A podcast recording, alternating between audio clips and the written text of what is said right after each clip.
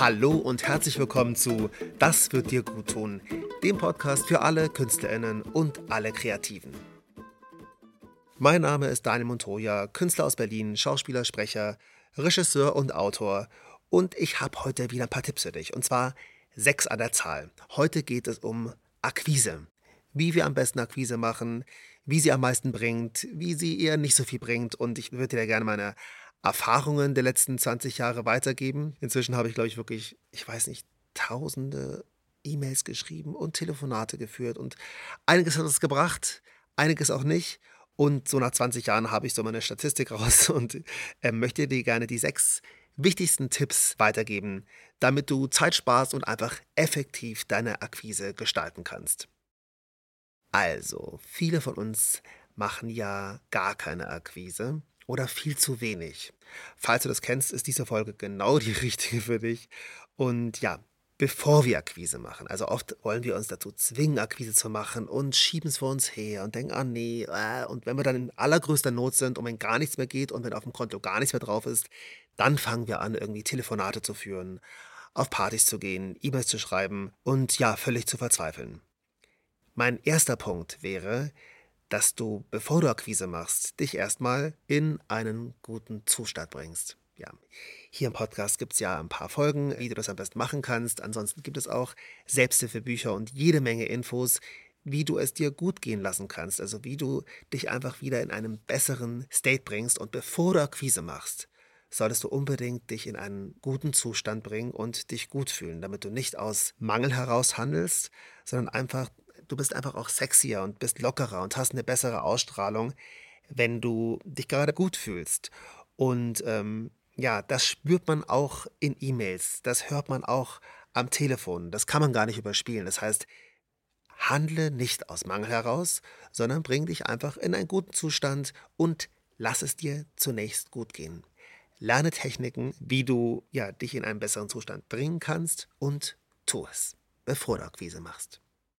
Der zweite Punkt wäre, dass du persönlich Kontakt aufnimmst zu deinem Wunschkunden. Also manchmal machen wir dann irgendwelche Posts oder schreiben allgemeine E-Mails, sehr geehrte Damen und Herren, oder schreiben einfach irgendwelche Leute an oder ja, keine Ahnung, oder schreiben einen Brief an irgendwelche Leute, die wir gar nicht kennen und warten ab.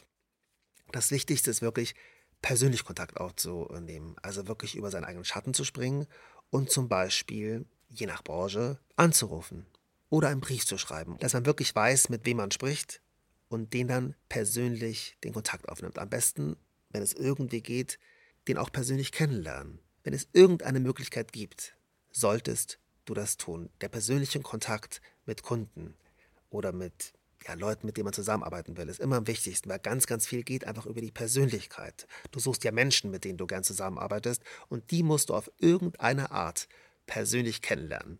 Telefonisch, in Natura, überleg dir was, je nach Branche, je nach Menschen, die du suchst, auf jeden Fall persönlicher Kontakt ist ganz, ganz wichtig. Pflege den persönlichen Kontakt, nicht nur den digitalen.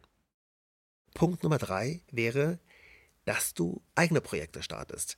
Eigene Projekte startest, selbst kreativ bist und dich damit zeigst. Das heißt, das ist eine Art der Akquise, wo man erstmal gar nicht an Akquise denkt, aber die, das ist einfach eine automatische Akquise, eine natürliche Akquise. Man ist selber als Künstler kreativ, geht raus in die Welt, zeigt, was man hat. Und das ist dann eine Art Akquise, weil man einfach sichtbar ist. Man darf natürlich nicht so viel erwarten. Man sollte auch die Dinge einfach tun, weil man Bock drauf hat. Aber das wäre eine Möglichkeit der natürlichen Akquise, indem man einfach seine Kunst zeigt und nicht darauf wartet, dass jemand anklopft, sondern erstmal das tut, was man selber tun kann. Und wenn das ein kleines Bild ist und das man dann hochlädt, oder ob das eine Podcast-Folge ist, also das ist jetzt keine Akquise, aber wäre auch eine Möglichkeit, einen Podcast zu starten. Oder was auch immer, einen kleinen Film drehen, je nachdem, was du so machst, das machst du einfach, weil du Bock drauf hast. Und da sehen dann Leute und vielleicht ergibt sich daraus was. Auf jeden Fall solltest du es immer aus Freude heraus machen und nichts erwarten. Und dann ergibt sich vielleicht was. Es ist eine Möglichkeit, sich zu zeigen und neue Projekte an Land zu ziehen. Der vierte Punkt wäre, dass du regelmäßig Kontakt hältst zu Leuten, mit denen du bereits gearbeitet hast. Ne, oft arbeiten wir mit Leuten und dann nach zwei Jahren merken wir, er oder sie haben mich gar nicht mehr angerufen. Ja, schöne Scheiße.